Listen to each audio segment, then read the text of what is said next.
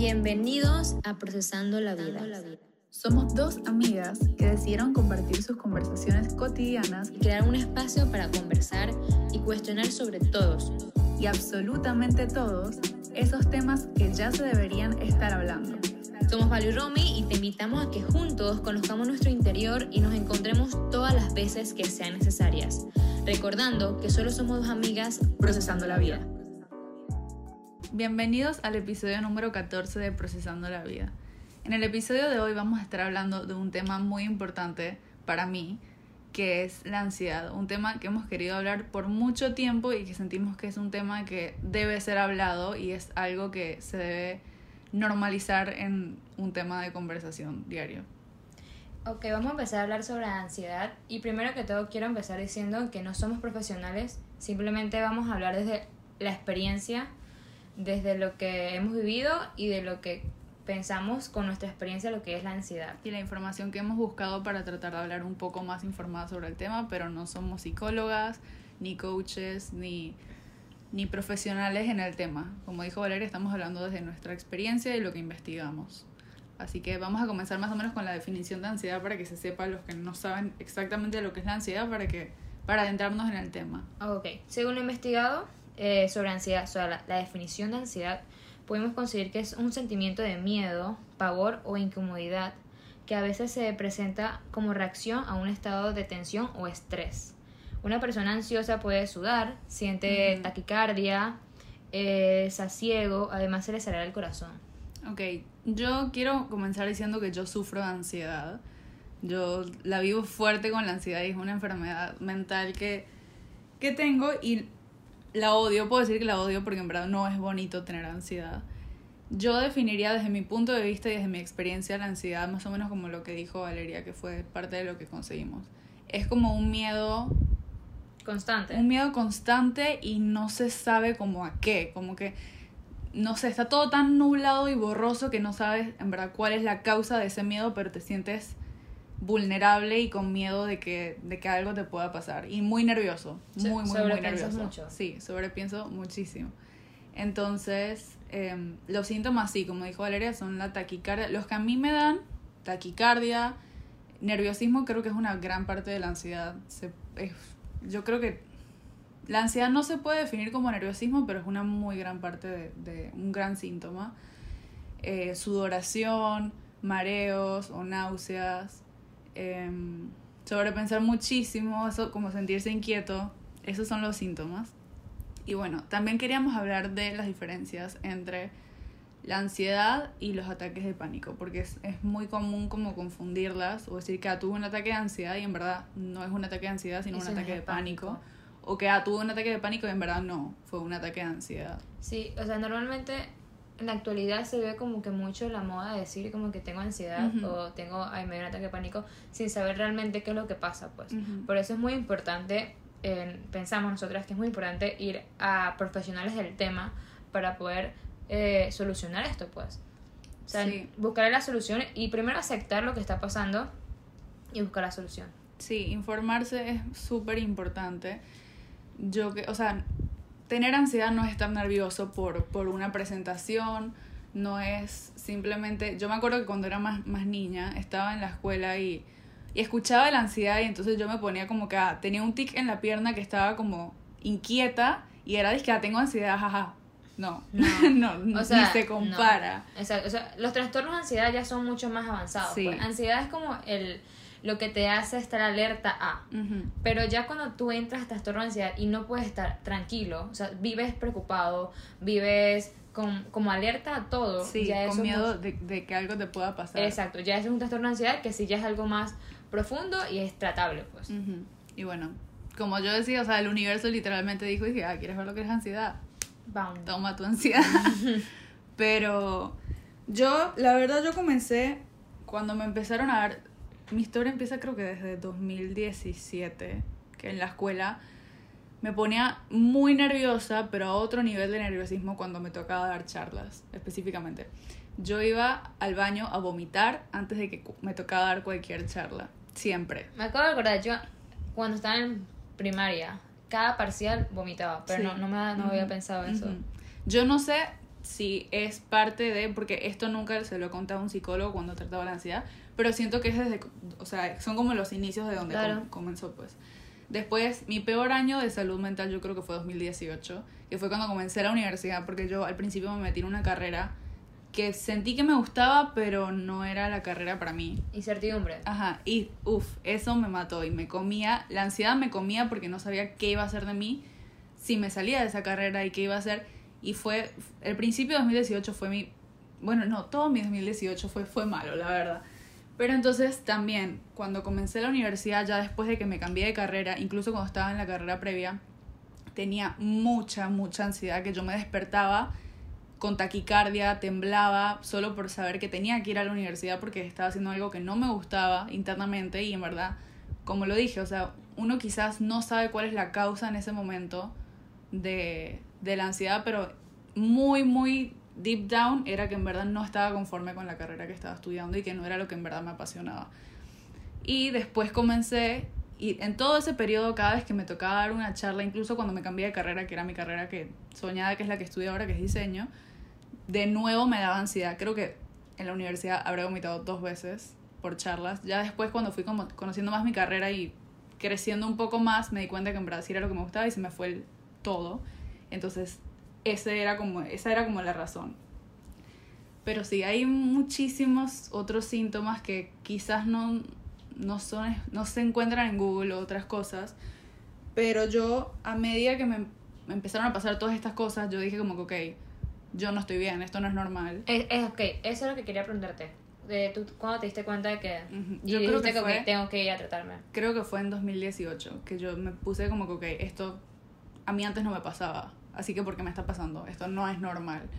Eh, en 2008, 2008, 2018, yo también terminé una relación y esa, o sea, me tiró para el piso, para el piso y también fue un, un paquete entero de ansiedad y ahí me di cuenta que yo verdaderamente no estaba bien y comencé a investigar, investigar, investigar, investigar y me di cuenta de que eso que a mí me estaba pasando tenía un nombre y Claro. se llamaba ansiedad. El, el, el- es el paso más importante, o sea, Ujú. como aceptar y darse cuenta Exacto. que lo que, que es lo que tienes. y querer mejorar. O sea, una vez que lo aceptas, el proceso es difícil hasta, hasta como aceptar que tienes una enfermedad Ujú. y querer cambiarlo, porque por lo menos a mí no me gustaba vivir como estaba viviendo. Hoy en día puedo decir que todavía tengo ansiedad, muchas veces me pasa, pero sí he avanzado bastante, pero llega un punto en que dije como que no, no me gusta sentirme así porque es un sentimiento muy feo. Ujú.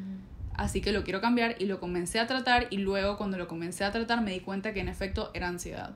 Porque le, le dije a mi psicóloga todos los, los síntomas que tenía, todo lo que me pasaba, cuándo me pasaba, cuándo era que algo me, me, me la ansiedad y me dijo como que sí, en efecto lo que tú tienes es ansiedad. Así que de todas maneras yo creo que no, la ansiedad no la debe, no, no se la De debe diagnosticar, no te la debes autodiagnosticar, sino que un psicólogo, un psiquiatra o un profesional de, de la salud mental te la diagnostique. En Sí, porque eso fue, es mucho de moda, tipo, como que ay, Sí, tengo ansiedad, tengo tengo ansiedad, ansiedad. ay, tengo y no no, sé no, no es justo que, por lo menos yo, desde mi punto de vista, desde mi, de mi experiencia, no he sufrido ansiedad.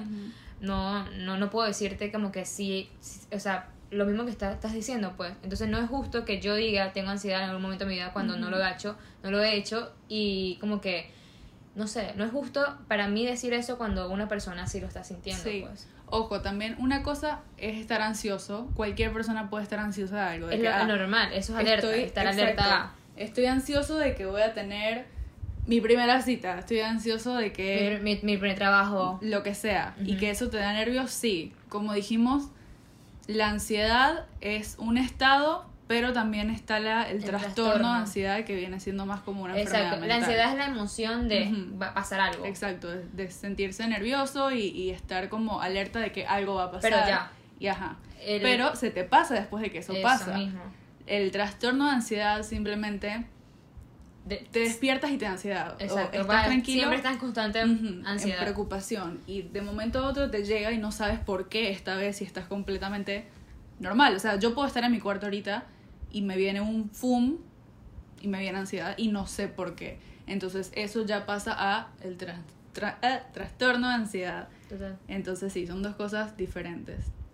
Ok, Em, pánico, ansiedad. Sí, eh, ahí habíamos empezado, ¿no? ¿O no? Sí. Ah, bueno.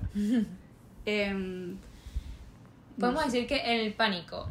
eh, muchas personas confunden lo que es la ansiedad y el ataque de pánico. el, Ujú. ataque, el ataque de pánico para mí es mucho más denso y mucho más, más Sí, profundo porque la ¿Tú ansiedad... alguna pues, tuviste ataque de pánico? no? Yo sí, lo, te lo conté una vez. Sí, me eh, hace poco. Y yo como que, wow, qué raro, ¿qué me está pasando? O sea, fue como que estaba almorzando, estaba comiendo con mi, con mi tía y mi abuela y de la nada empecé a llorar y a temblar y fue como que, y no me quedaba quieta y era como que, y mi... Y mi- te vino de repente. y fue- me vino de repente. Y, o sea, después como que me di cuenta y mi tía de una vez reaccionó. O sea, yo no había reaccionado hasta que mi tía reaccionó y se dio cuenta como que vámonos. Entonces fue muy raro porque a mí nunca me había pasado, pero realmente sí me dio el ataque por muchas cosas que estaban pasando en ese momento, pues. Y, y lo entendí. Pero eh, fue, fue así, pues. Fue como que yo sentía que me estaba pasando algo muy, muy fuerte y que, y que no iba a poder, pues, que no iba a poder superarlo, pero se acabó. Ujú. O sea, siento que ese es el ataque de pánico, Sí. pues. Que sientes, Es es, mucho más diferente. denso, mucho más profundo, pero se termina. En cambio, la ansiedad Ujú. es algo que siempre estás en, en preocupación, siempre estás pensando, requemando todo el Sí, tiempo. exacto. Es como, como se dice, es un trastorno que no, no es como que pasa y acaba. Eso. Entonces, eh, yo también tuve una vez un ataque de pánico muy fuerte. Yo puedo decir que la ansiedad es controlable, pero el ataque de pánico lastimosamente no. O sea, el ataque de pánico es que es, es eso mismo, no sabes por qué, pero simplemente llega y te tira y ya. Te tira, y te tira levantaste después. Y no sabes por qué pasó. No, no sé. La ansiedad tampoco es que, bueno, en realidad la ansiedad sí tiene causas que Sí. se tienen que tratar muy a profundo con, con, con profesionales de Profesionales. la salud, con psicólogos y eso, que por alguna razón o algo que te pasó quizás, por lo general es en la niñez, por esa razón es que ahora la consecuencia es que tienes ansiedad. Todos los traumas y todo. Pero los ataques de pánico sí son que, por alguna razón, se dice que un ataque de pánico es como el sentimiento de estar ansioso y nervioso y sentirse en peligro en Sí. un lugar. Pero sí, yo en ese en sentí peligro que como que iba a extremo. explotar. O sea, como que como que algo me iba a salir muy mal y como que no iba a poder con esto, boom, me caí. Como que no, no soy lo suficiente para. Ujú. y me sentí demasiado mal y de la nada empecé a llorar. Estábamos comiendo y de la nada empecé a llorar. Entonces, en ese momento yo no había entendido qué estaba pasando. Después cuando llegué a mi casa le- y le escribí a Romina y que creo que sufrí un ataque de pánico hoy porque no, me, no podía respirar, no paraba de llorar, estaba como, como, como en shock, como quieta, como que... Sí, es que es, es así. Es eso mismo. Es una ansiedad que simplemente no puedes controlar y es que no sabes qué hacer. A mí la vez que me pasó, yo estaba, estaba en una discoteca, la vez que me pasó. Y me acuerdo que cuando me, después que me fui, porque me pasó y yo me fui, porque quería estar sola en mi casa y tranquila. No me quería sentir, me sentía en riesgo de peligro, la verdad. Y le escribí a Valeria cuando me fui y le conté todo.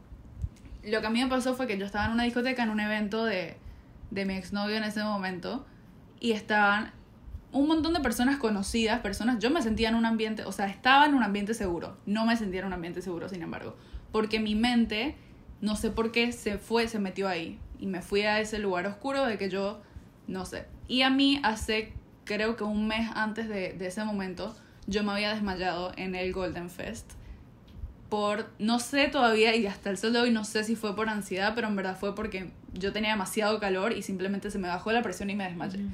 Entonces, como que me quedó, de esa, de esa situación me quedó el hecho de que no quería, Estar aglomerada. sí, era como que no quería como pasar vergüenza o humillarme a mí porque me volviera a pasar. Y era con el mismo grupo de personas que me había pasado. Entonces, en este lugar, yo simplemente sentí que me empezó a venir ansiedad. Sentí que me, me empecé a calorar, eh, me empezó a dar como ganas de vomitar, me empezó, la taquicardia empezó, la sudoración y yo estaba como que, ok, y me empecé a poner súper nerviosa porque no quería simplemente que se me subiera el calor y se me bajara la presión y desmayarme nuevamente. Y que la gente se quedara como que, ok, este tipo, porque siempre se desmaya, ¿sabes? O sea, ti- tiene un, un problema. Entonces me empecé a desesperar a otro nivel, a otro nivel, que yo simplemente, y me la vista se me empezó a nublar, o sea, me empecé a ver borroso, como que me iba a desmayar, que me puse tan nerviosa. Y corrí directo al baño, o sea, creo que en, el, en ese momento no le dije a nadie, pero fui y me metí en el baño, me cerré la puerta y estuve ahí como por 10 minutos, no podía respirar, estaba en, ese, como en, en esa... En ese momento en que estás como tratando de respirar y respirar, pero no Sí, sale, pero no no puedes. puedes.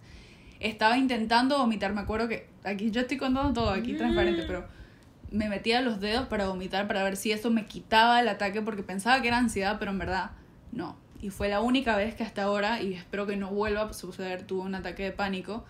Después le chateé a mi novio en ese entonces y que por favor ven que estoy en el baño, no sé qué me pasa. Y también no paraba de llorar, no sé por qué no paraba de llorar. Que se me salían solas las lágrimas. Y entonces él vino, medio que me calmó y después salí, pero me seguía sintiendo así como, como inquieta, como no sé, con mucho calor, sudoración inquieta, entonces simplemente decidí irme porque no quería como que nadie pasara un mal momento por mí o por lo que me estaba pasando a mí en ese momento, que simplemente era algo que no podía controlar y no sabía cómo hacer para cambiarlo. Entonces, esa fue mi experiencia, pero yo sí puedo decir que es muy diferente a la ansiedad. La ansiedad es un síntoma de un ataque de pánico, eso sí, Exacto. pero son cosas diferentes. El ataque de pánico es como todo, como todo todo lo negativo como que y más explota, fuerte. explotas en un momento y fue como que ya basta. Y es mucho más intenso. Y bueno, yo creo que los, no sé si son los ataques de ansiedad o pánico, así que disculpen si estoy desinformando, duran máximo 10 minutos. Así que creo que son los ataques de pánico, que lo máximo que duran son 10 minutos. Así que bueno, si les llega a pasar, sepan que después de 10 minutos eso va a acabar.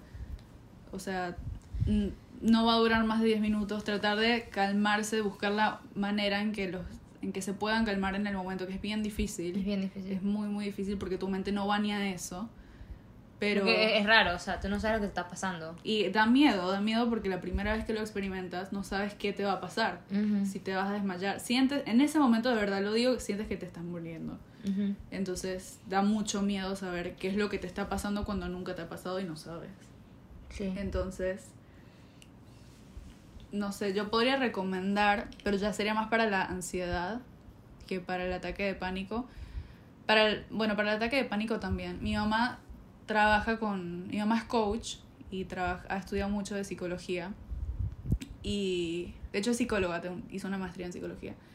Siempre me dice que haga un ejercicio de respiración, que incluso ese día del ataque de pánico lo hice y me ayudó, pero siento que para el ataque de pánico quizás no tanto, pero para la ansiedad sí ayuda bastante. Que es que, que hagas tres respiraciones profundas de 10 segundos cada una y te concentres en respirar. en respirar, precisamente en eso, no en la ansiedad, no en lo que está pasando, sino en respirar, en cuando la, el oxígeno pasa de, de, de la panza hasta el pecho y cuando baja, en todo ese proceso y eso ayuda bastante. Cuando estás en un momento de ansiedad, en verdad que te distraigan es muy bueno, ayuda mucho, porque simplemente es tu cabeza pensando, es tu cabeza dando vueltas. O sea, yo siempre he dicho, yo siempre digo que uno se la pasa como, como en la vida viviendo y ya, pero se olvida mucho tiempo de respirar. O sea, obviamente respiramos, pero respiramos como por sentido, por, por normal, pues, o sea, ¿cómo se dice? Por inercia. Por inercia, respiramos por inercia, pero no le prestamos tanta atención a lo que es respirar. Cuando respiramos, eh, obtenemos el oxígeno y ese oxígeno lleva al cerebro. Y es muy importante estar consciente de eso. Yo, yo desde hace tiempo, desde hace mucho tiempo, me hago meditación porque me gusta la meditación, la yoga y la respiración. Y no saben lo que lo, lo tranquilo que es estar en ese momento dedicándote ese tiempo para ti. Y, y concentrarte en la respiración. O sea, desconectarte del mundo un, unos minutitos para concentrarte en la respiración y en ti. Sí, o sea, yo sé que el cerebro da demasiadas vueltas y es imposible dejar de pensar en tanto, o sea, es imposible dejar de tú estando en ese momento tú estás pensando en que qué vas a hacer ahora, qué vas a comer, no sé qué, y no, y cuando tú menos quieres pensar es cuando más piensas. Sí. Pero es necesario por lo menos desconectarte del mundo exterior y concentrarte en tu cuerpo, o sea, en que es lo que necesita tu cuerpo, respirar y llenar de oxígeno otra vez a tu cerebro. Yo creo que todos necesitamos un break diario, por lo menos de, de 15 minutos, donde se pone el celular en modo avión. Yo soy experta en poner el teléfono en modo avión. son las dos, en ignorar el mundo y poner el teléfono en modo avión. Porque sentimos que es sano, o sea, verdaderamente es sano y tener un tiempo contigo es necesario. Ponerle un stop a todas las distracciones, por más que, como dice Valeria, tu mente quizás puedes poner el teléfono en modo avión, puedes apagar todos los dispositivos electrónicos, pero igual vas a estar pensando en algo. Pero tratar de enfocarte. La meditación yo la he probado, es muy, muy buena, me ha funcionado mucho y para la ansiedad también, me ayuda a calmarme.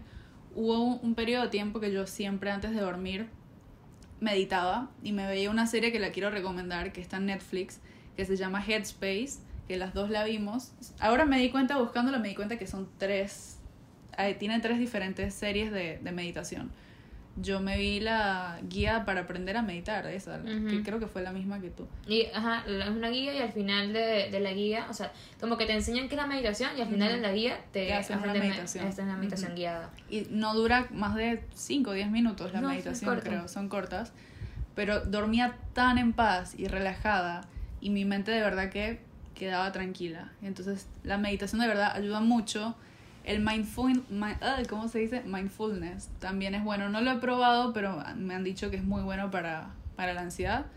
Y la yoga también. Solamente una vez hice yoga y me acuerdo que fue en cuarentena, porque estaba haciendo ejercicio y, y decidí probar yoga, pero de verdad que es, Es que- muy, muy buena. Sí, o sea, cuando tú te conectas con tu cuerpo es como, Sí. como te sientes mucho más, ali- más liviano, más, más contigo. Y es muy importante porque siempre estamos como en constante movimiento de, de conectar con las demás personas, de socializar con las demás personas, de vivir con las demás personas, pero no se nos olvida que la persona más importante en el momento para estar, para relacionarte y tener una buena relación con la demás persona es contigo misma. Ujú. Si no, tú estás contigo misma bien, no puedes tener esa relación con las demás personas. Sí, Entonces es muy importante desconectarse y, y como que relajarse y pensar en uno mismo y después pensar en. O sea, no sé quién me lo dijo, pero yo siempre estoy como que muy preocupada por mi familia, mis amigos y todas las personas. Y era tipo, yo nunca podía apagar el celular. Entonces me dijeron tipo, ok, supongamos que a tu familia de otro país le pase algo. ¿Tú qué vas a hacer? O sea, ¿cómo tú Sí. vas a solucionar eso? Supongamos que, no sé, algo pase. ¿Cómo tú vas a solucionar eso? No vas a poder. Entonces lo único que te va a hacer es preocuparte. Sí, o sea, porque tú no contestes 5 minutos, 10 minutos, no vas a salvar a nadie. Entonces, es, suena egoísta, pero no, lo sí, es. total. Yo lo he pensado. Hay veces que, que, por ejemplo, que tengo algo importante y decido poner el, el teléfono en modo avión desde 10 minutos antes. Y sí se me va en la cabeza, ¿qué pasa si a tu mamá o a tu hermano o a quien sea les pasa algo en este momento? Y después pienso como que, ok, o a alguien de, de afuera, porque no necesariamente de aquí, sino que pasa que si a mi familia de Uruguay les pasa algo, no es algo que yo pueda resolver, ¿sabes? Este, me entere 10 ahora o 10 minutos después, No, yo no lo voy a poder resolver. Así que mejor es como también, no sé, siento que por lo menos desde mi punto de vista yo sería así. Si tengo a una amiga o a una persona que tiene un evento importante o algo y 10 minutos antes me entero que le pasó algo a un familiar que está lejos, porque si está cerca, ok. Ajá. Pero a, a algo que esa persona no puede controlar, Imposible. se lo voy a decir después y prefiero que se enoje conmigo y se lo digo después para que pueda cumplir con su evento y hacer todo de manera tranquila, porque igual como les decimos, no, es algo que no lo puede controlar, entonces solo le va a generar estrés y va a arruinar dos cosas, o sea, lo que ya pasó más el evento importante que tenía y ahora se ve arruinado. Entonces sí, es una, esa es una causa muy fuerte de, de la ansiedad también, estresarse por cosas que uno no puede controlar. Yo soy experta en eso Eres. expertísima en estresarme por cosas que se salen de mis manos, cosas que no las, no las, hago, no las hago yo, no las puedo controlar como digo. Yo sobrepienso muchísimo las cosas. A mí se me cae un zapato y le doy 10 vueltas de que por qué ese zapato se cayó. Valeria lo sabe, clave. Es muy loco, o sea, es muy raro yo estar en esta posición porque es como, Romina, ¿cómo tú puedes pensar todo eso? Ujú. O sea, ¿cómo tú puedes llegar a esa Total. conclusión? O sea, a mí la, la frase esta de que si no importarán cinco años, no le des más de cinco minutos, es bullshit. Yo no puedo, yo le voy a dar cinco horas a ese pensamiento. Y es horrible porque yo sé que me consume a mí, sé que solamente me va a afectar a mí.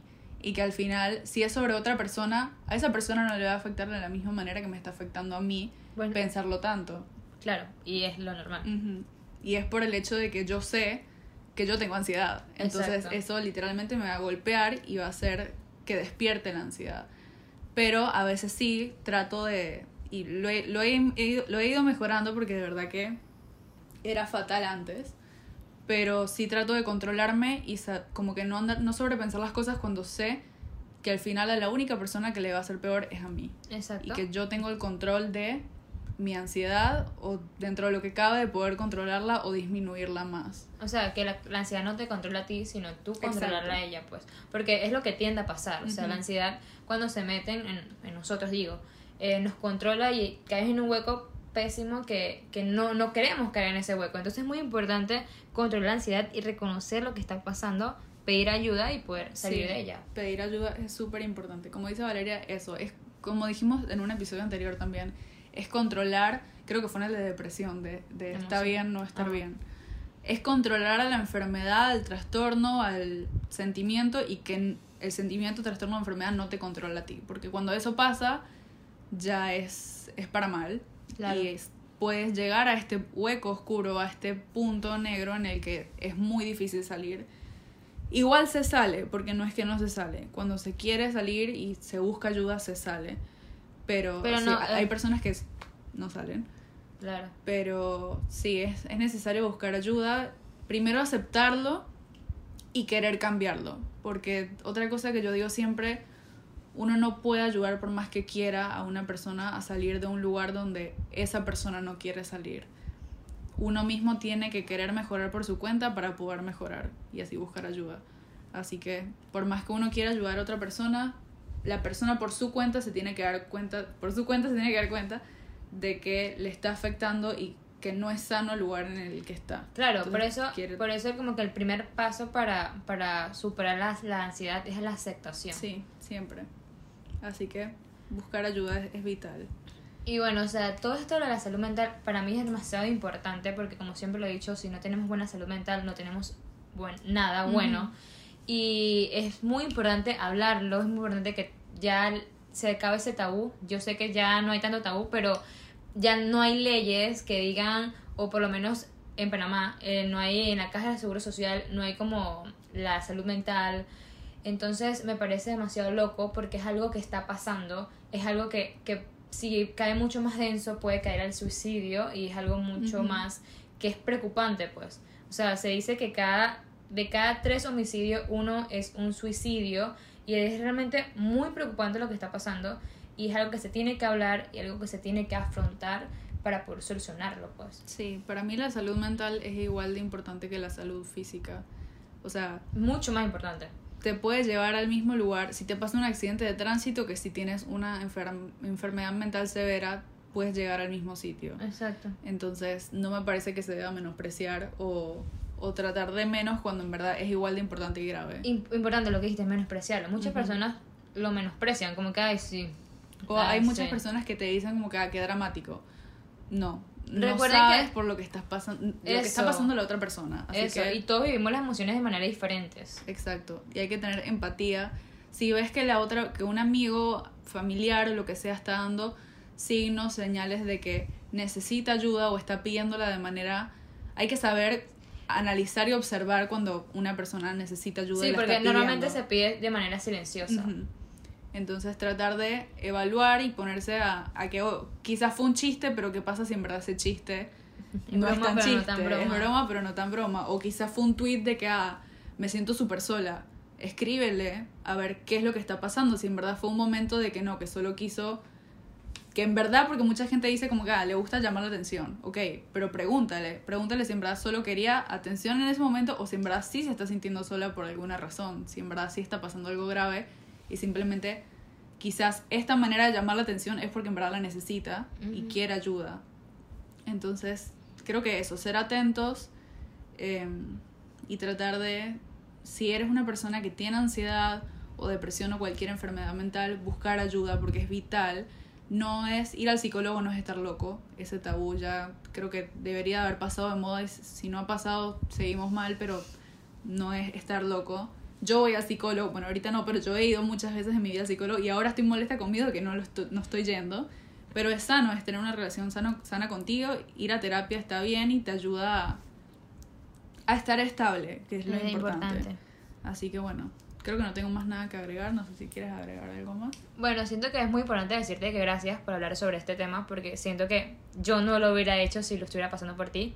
Es duro. Que ya lo estoy superando, si estuviese en el año pasado. Sí, o sea, digo que, que está cool, o sea, está súper bien hablar de esto desde la experiencia, Ujú. porque es como algo mucho más real. Sí. O sea, yo no hubiera aportado nada a este tema porque realmente no me está pasando, no me ha pasado y gracias el universo de Dios por esto.